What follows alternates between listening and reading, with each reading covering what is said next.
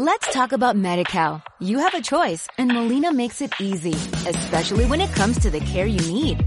So let's talk about you, about making your life easier, about extra help to manage your health. Let's talk about your needs now and for the future. Nobody knows MediCal better than Molina. It starts with a phone call. Call 866-420-5330 or visit meetmolinaca.com. Let's talk today. Un hogar es más que un espacio físico, es un espacio emocional, un lugar donde criar a tus hijos, un lugar donde compartir, donde ahorrar, donde crecer, un lugar donde tejer una vida. Medidas de apoyo a la vivienda, tus necesidades son nuestros proyectos. Ministerio de Transportes, Movilidad y Agenda Urbana. La violencia sexual no es una película. Llama al 016 si necesitas información o ayuda. Delegación del Gobierno contra la Violencia de Género. Ministerio de Igualdad. Gobierno de España. No hay que acabar con el miedo, sino con lo que produce el miedo. Seguir el sendero es la única forma de preservar la biodiversidad de Tenerife. Salirte del camino a pie, en bici o con un vehículo no solo es dejar marca, es atentar contra la naturaleza. Tus decisiones cuentan. Lo natural es hacerlo bien. Medio Natural, Cabildo de Tenerife.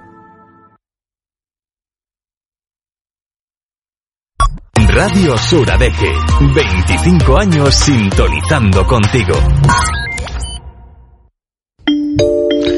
Y arrancamos los motores de la deconstrucción patriarcal. Al micrófono, Mónica Radován Pineda. Mi, nombre, mi pronombre es ella y soy periodista e integrante del Consejo por la Igualdad de ADG. En la realización me acompaña, como siempre, Gonzalo López. Y esta semana vamos a acercarnos al concepto de ecofeminismo, también a la ampliación de servicios de ADG diversa para el colectivo LGTBI. Escucharemos, si da tiempo, algún hombre en deconstrucción y cerraremos con una leyenda de la música africana. Empezamos.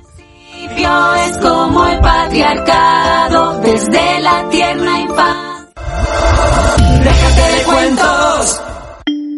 Como decimos siempre en este programa, el feminismo es y tiene que ser interseccional para que sea justo e integre todas las miradas. Hoy nos acercamos al medio ambiente, a la sostenibilidad, con esa mirada feminista de la mano de la escritora Flor de Paz Alcántara, afincada en Canarias y a la que ya tengo al teléfono. Bienvenida, Flor.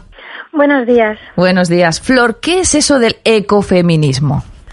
Pues el, el, ecofeminismo es una corriente de feminismo que aúna todo lo bueno del feminismo, bueno, no tiene nada malo, ¿no?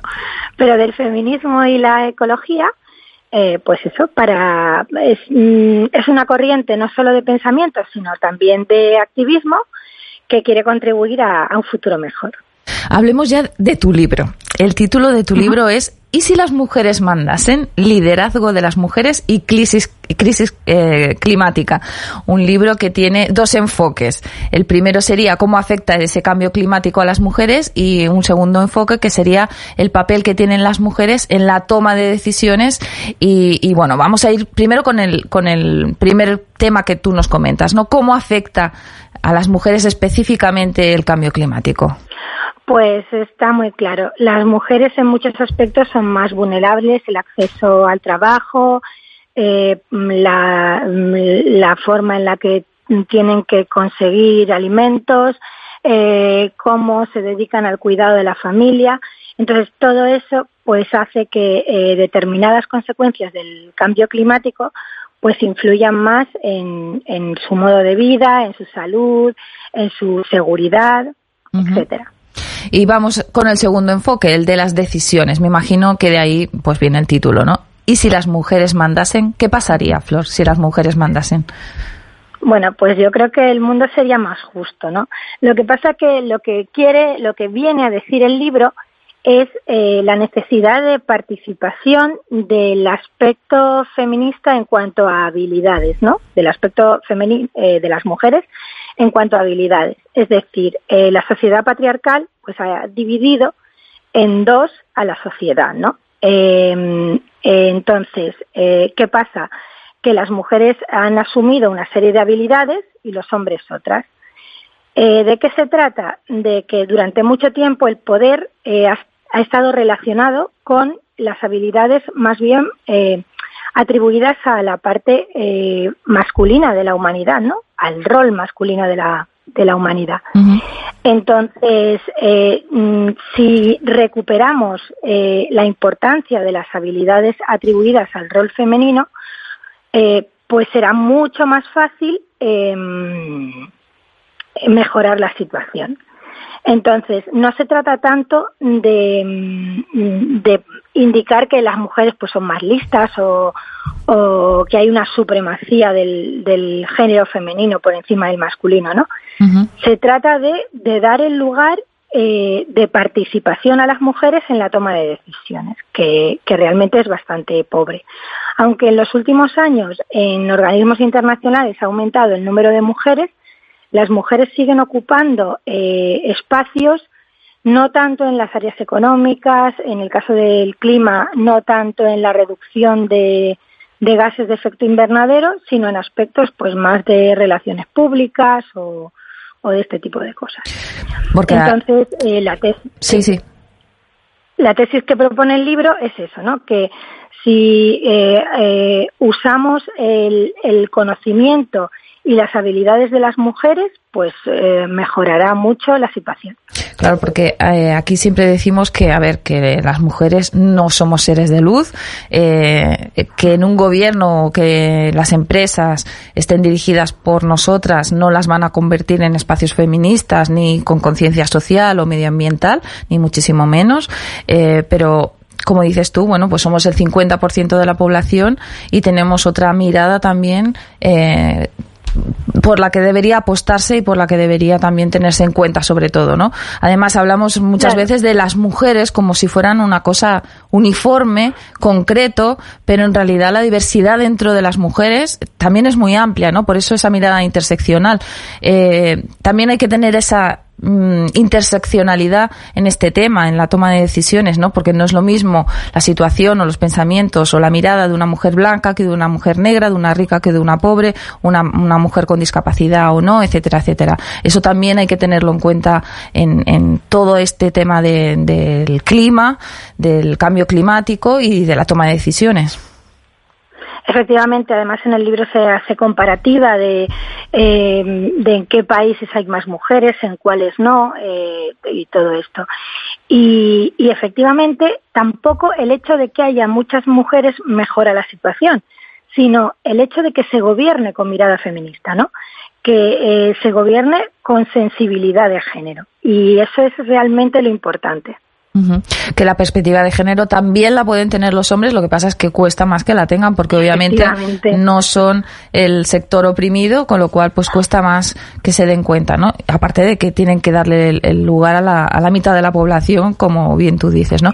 Hay que decir que el libro no es una novela, es un ensayo con datos contrastados que además nace de tu tesis de final de máster, ¿no? ¿Qué les dirías a sí. los negacionistas del cambio climático? Hombre, yo creo que cuando uno no conoce algo lo que tiene que hacer es leer e informarse. Eh, yo durante varios años he estado trabajando en el ámbito de la sostenibilidad y además me he dedicado a estudiar sobre ello. Y mi perspectiva y mi manera de ver las cosas ha cambiado mucho desde que empecé hasta ahora. ¿no? Uh -huh. Entonces yo creo que, el, que la ignorancia se cura con conocimiento y que, y que hay que leer, y hay que leer en todos los aspectos. ¿no? Leer es muy importante no, no solo leer eh, a un tipo de personas o a un ámbito, ¿no? Hay que leer distintos estudios científicos y yo creo que con eso es como se mejoran las cosas. Uh.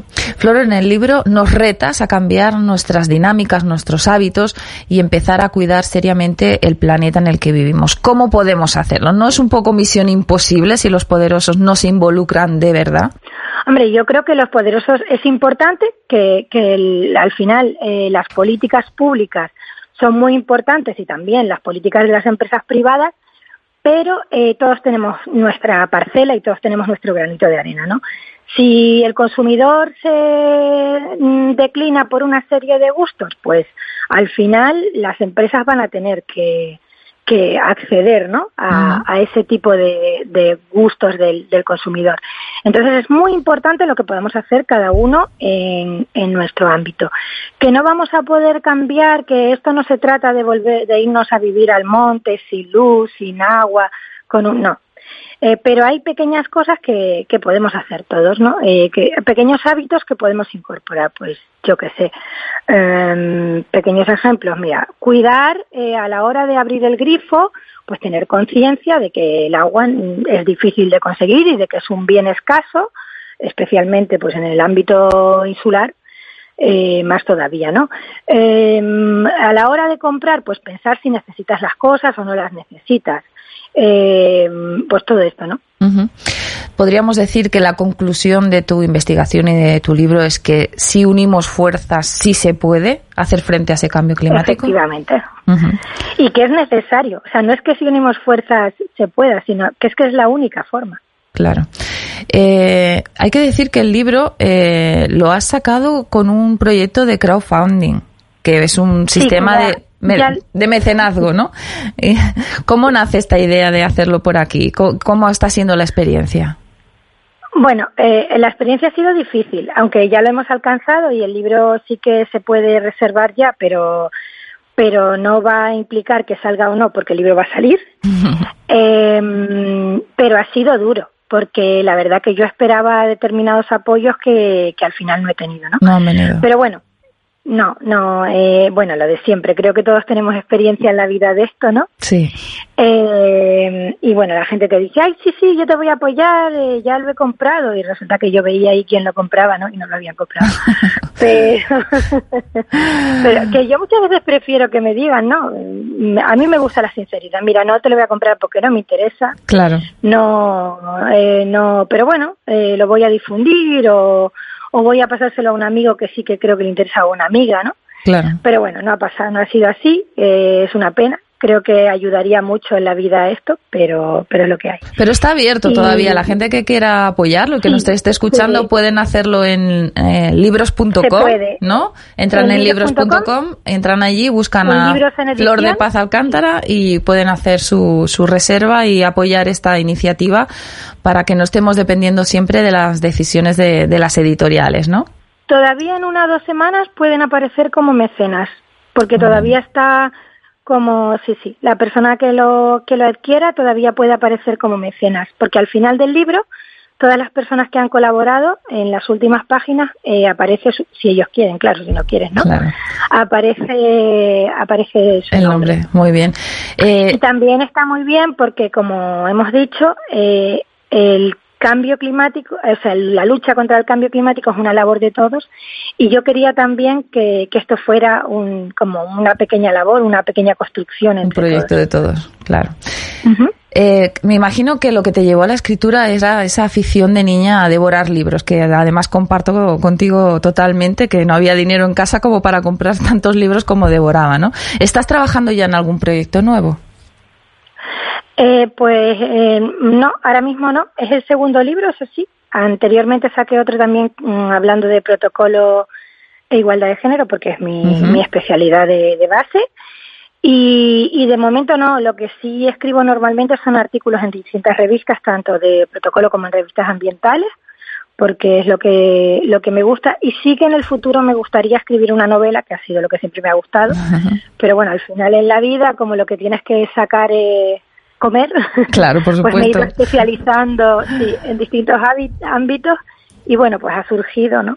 Pero siempre he tenido la ilusión de, de, escribir una novela y creo que, bueno, aunque sea cuando me jubile, lo haré. Bueno, lo esperaremos, la esperaremos esa novela. Flor de Paz Alcántara, muchísimas gracias por haber estado en el programa. Ya saben, eh, libros.com si quieren apoyar esta iniciativa de mecenazgo del libro. Y Flor, nos vemos pronto, espero. Gracias, sí, sí, a ustedes por cuatro risas. Hola chicas, ¿qué tal? ¿Cómo van esos carnavales? ¿Han salido? A mí se me nota en la voz que he salido, ¿verdad? Sí, he salido dos días. Salí el viernes de cabalgata, que me encanta, es un día que no hay mucha gente, que puedes estar así un poquito libre y tal. Y volví a salir el lunes, que ya, bueno, uno de los días grandes, muchísima gente, fue muy divertido, la verdad. Lo tenía todo preparadísimo. Ustedes no saben el tiempo que yo llevaba esperando estos carnavales. Porque claro, dense cuenta que yo estuve 15 años sin salir porque no tenía, tenía mal las caderas y no podía caminar tanto. Entonces, es que no me quiero perder ya con 51 años que tengo, no me quiero perder un solo carnaval. Menos mal que el carnaval del 2020 mm, lo había disfrutado y que cuando nos confinaron, de hecho yo con mis amigas decía, menos mal que nos lo pasamos bien, porque ahora no sabemos hasta cuándo estamos en carnaval. Llevaba esperando estos carnavales, bueno, bueno, bueno. Lo preparé con mi amiga Miriam, que es con la que siempre me disfrazo en pareja, lo preparamos al milímetro todos los detalles, un mes entero, un, pero antes, un mes antes buscando, en unos pantalones mm, que fueran con bolsillo, una camisa para ponerle unas letras, las pestañas postizas iguales de colores, la peluca igual, una visera que pareciera de no sé dónde, un perro que hiciera de perro policía, un perro de peluche, claro, eh, la, todo igual, todo exactamente igual, en nuestro tiempo libre yendo a las tiendas, tú vete a esto, tú vete a la otra. Y le digo a mi hijo de 20 años, oye, tú no te vas a hacer nada, no te vas a disfrazar. Sí. Digo, pero van a salir. Sí. ¿Y qué te vas a poner? Cualquier cosa. Cualquier cosa. Claro, cualquier cosa en el idioma de mi hijo de 20 años es cualquier cosa que tú el mismo día viernes que quiero salir todos los días y el viernes de la cabalgata también, me ayudes a buscar y a prepararme cuando tú estés en medio de tu preparación con tu amiga, con tu música y con tus pestañas postizas en casa. Y así fue.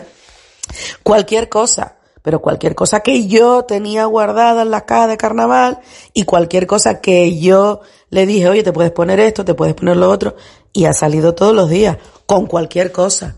De hecho, el lunes quiso salir con cualquier cosa y una de esas cualquier cosas era la peluca que yo había escogido para mi disfraz en pareja con mi amiga Miriam.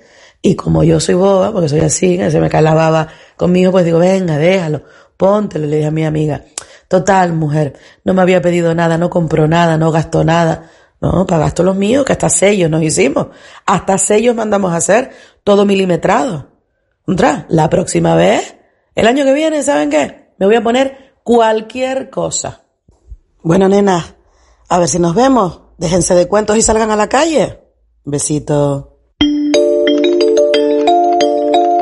Para gustos, colores. Y volvemos con esta sección para hablar del proyecto ADG Diversa, que retoma su actividad en este nuevo año con una ampliación de sus servicios. Nuevas personas que, que van a estar ahí atendiendo a todo el colectivo LGTBIQ. Hasta el momento, bueno, habíamos conocido a Jennifer Castrillo, ella es psicóloga de ADG Diversa, pero hoy viene a hablar con nosotras Laura Cuaresma, que se ha incorporado recientemente, nada, hace dos semanitas como trabajadora social y que va a cubrir el servicio de atención social y orientación laboral. Bienvenida. Muchas gracias, Mónica. Encantada de estar contigo.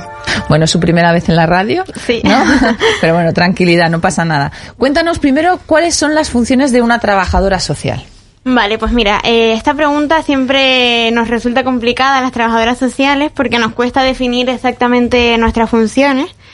Y, y, bueno, para que las personas entiendan en qué consiste nuestro ejercicio profesional, podríamos decir que una trabajadora social se dedica a gestionar los recursos existentes a favor de los ciudadanos, de manera que se favorezca la integración, el bienestar y la cobertura de cualquier tipo de, de carencia, ¿no?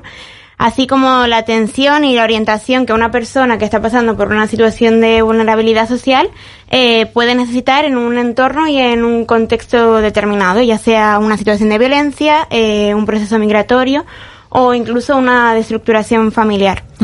El objetivo eh, siempre es eh, proporcionar eh, a las personas con las que trabajamos las herramientas necesarias para que puedan cuidar de sí mismas, con el fin de fomentar su autonomía. Bueno, casi nada. Bastante, bastantes cositas.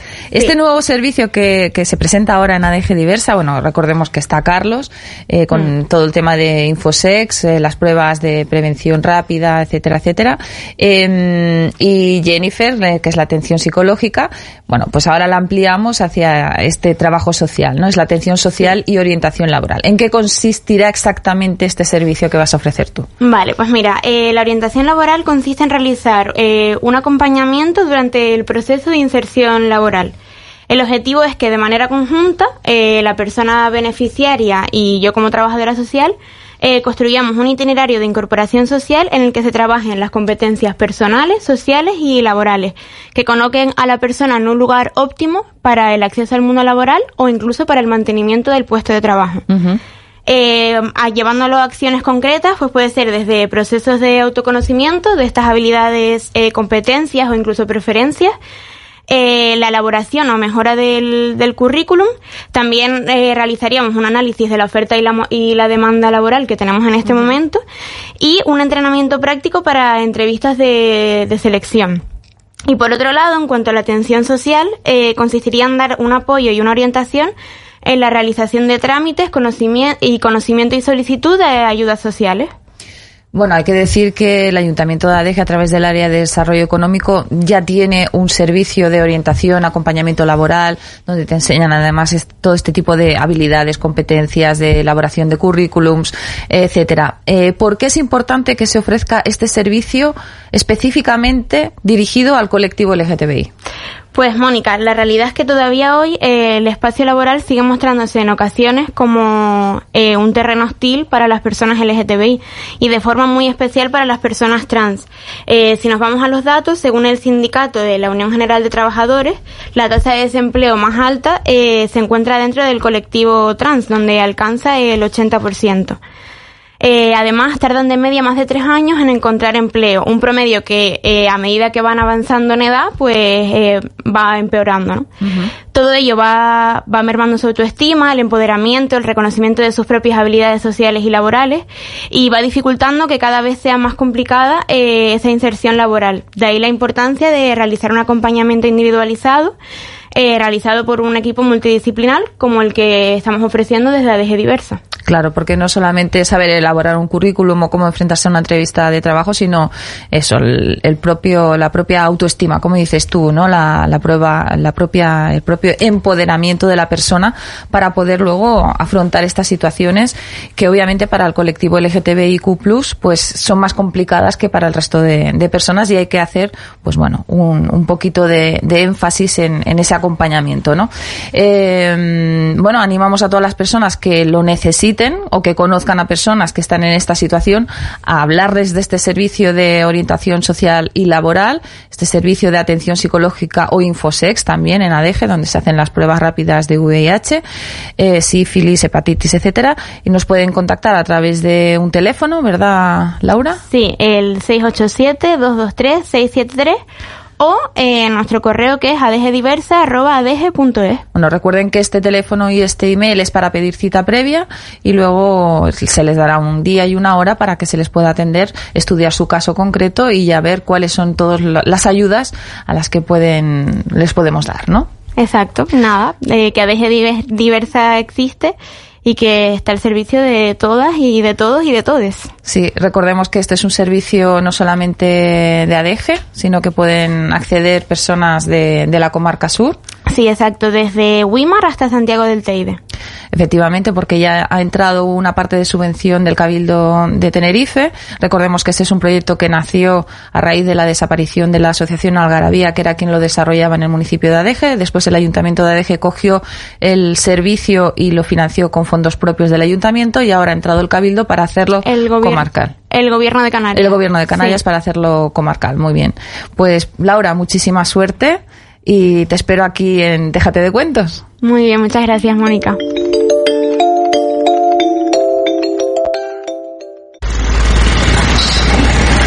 Zona en obras. Los micromachismos coercitivos se refieren a formas de violencia que no son necesariamente físicas, sino que van a apelar mucho más al lenguaje no verbal. Por ejemplo, el control con la mirada. Cuando estamos platicando en una cena o en algún evento y nuestra pareja nos mira con cara de cállate, que también es bastante obvio, o cuando alguien está hablando contigo y sus palabras tienen un tono muy enfático, casi como dando órdenes pero de manera muy velada. Por ejemplo, yo llego a casa después de trabajar y tengo mucha hambre. Me siento a la mesa esperando que esté la comida hecha y digo, ¿dónde está la sal? Cualquiera entendería que eso no es una pregunta legítima, es más bien una orden. Vayan por ella y dénmela. La disposición del espacio. Algunas personas tienden a adueñarse de los espacios que se supone que son comunes como si fueran propios. En la oficina, por ejemplo, si compañeros de trabajo todos los días ponen sus cosas en mi escritorio porque me dicen que en el de ellos ya no hay espacio. O si mi compañera llega todos los días y pone su bolsa sobre mis papeles con los que estoy trabajando, sin preocuparse mucho porque ese espacio de escritorio sea mío. O cuando dentro de casa una persona se sienta todos los días en el sillón de la sala y se adueña del televisor sin importarle si las otras personas quieren ver otra cosa, dejando sus cosas, su ropa, zapatos o utensilios de trabajo, aprovechándose de los espacios comunes dentro de la casa para poner sus cosas. Aparentemente son cosas menores, sin embargo la constancia vuelve estos actos violentos.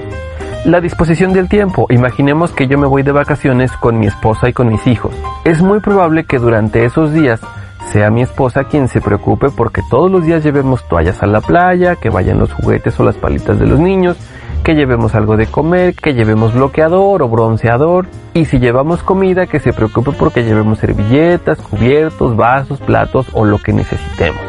Es decir, el trabajo doméstico persigue a muchísimas mujeres independientemente de que se supone que están en días de descanso.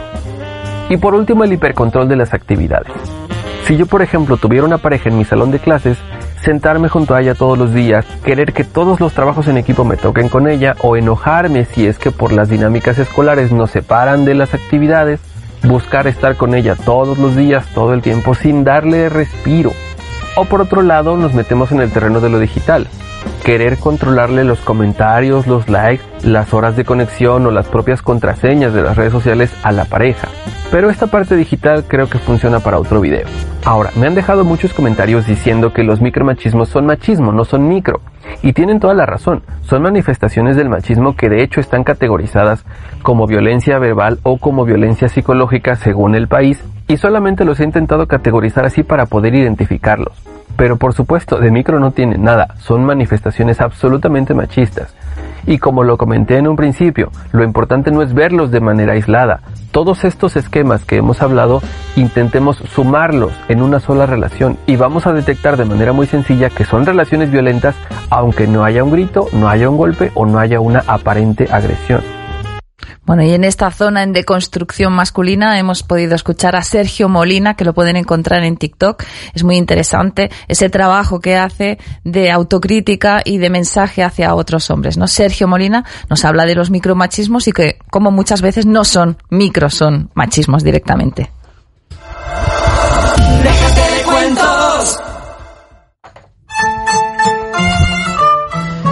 Y ya saben que en este programa intentamos dar visibilidad a las mujeres como creadoras de música. Hoy nos desplazamos hasta Zanzíbar, al este de África, con la música de Vicky Dude y su tema, a ver si lo sé decir, Bongwazani Wamahaba.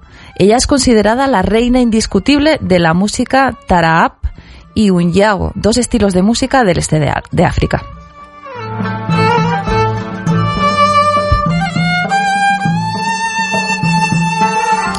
Y les hablo un poquito de Vicky Dud. Ella fue una mujer centenaria, ya fallecido, atrevida para su época y para su país, una chica que se escapaba para salir con los amigos y fumar, que huyó de dos maridos, una mujer que cuestionó siempre el papel de la mujer en la sociedad musulmana.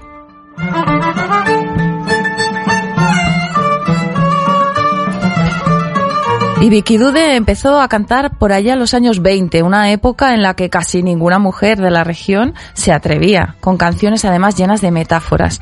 Al principio cantaba con un velo, pero muy pronto se desprendió de él. Además fue sanadora y una artista del tatuaje con henna. Hay un documental sobre su vida en inglés titulado As Old as My Tongue, tan vieja como mi lengua. Habrá que buscarlo y verlo. mzuri wa matamko. Wa imani wa imani. Wa Mientras escuchamos a esta cantante africana, te recuerdo que este espacio radiofónico está en parte financiado con fondos del Pacto de Estado, que cuenta con la implicación de muchísimas personas y entidades, como el propio Ayuntamiento de Adeje a través de su Concejalía de Igualdad, y que si has llegado tarde a escucharlo, lo puedes recuperar en el podcast, en Spotify, en iBox, en radiosuradg.com o donde tú quieras. Me despido. Soy Mónica Radovan Pineda Y si tú eres como yo, de las que piensa que tenemos el machismo tan incrustado en la sociedad y en nuestro interior, que tenemos que hacer ese intento de autocrítica para deconstruirnos y volvernos a construir en igualdad, te espero el miércoles que viene y déjate de cuentos.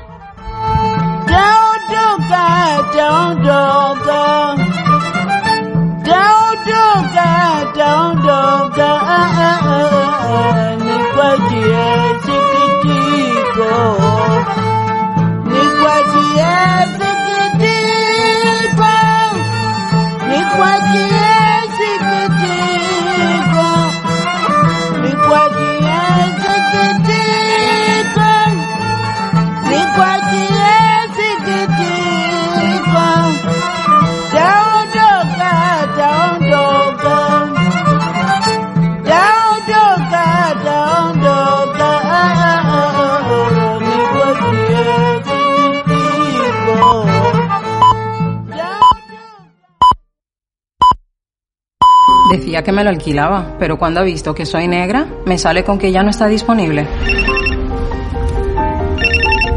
¿Diga? Sí, sí, el piso sigue en alquiler. Esta situación sí es racismo. Si tú también lo has sufrido o visto, denuncia en el 920 3041 del FEDRE, Ministerio de Igualdad, Gobierno de España. Barrios en Acción.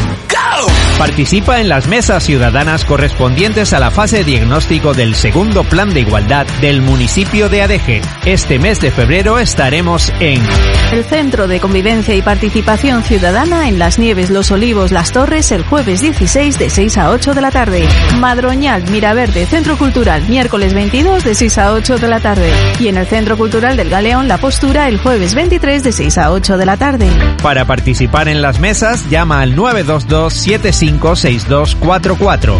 Queremos crear un municipio más igualitario y para ello necesitamos tus impresiones, opiniones y sugerencias. Contamos contigo. Si lo que te apetece es recordar, Esto es Recuerdas. estás en el dial correcto. Todos los días, de lunes a viernes, de 7 a 8 de la tarde, recuerdas. En Radio Sur ADG 107.9 ponemos las canciones que nunca pasan de moda. De 7 a 8 de la tarde y los domingos de 9 a 1. Esto es Recuerdas. Recuerdas. Anímate a recordar éxitos del pasado. Radio Sur ADG. 25 años sintonizando contigo.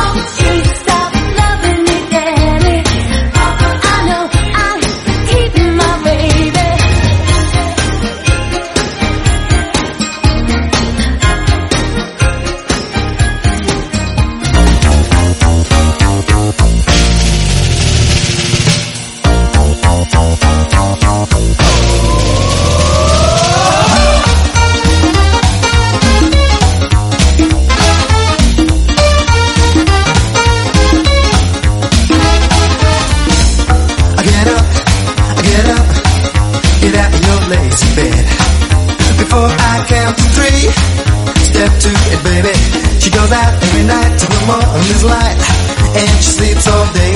So come on, I get up, I won't say it again. I'll drag you out.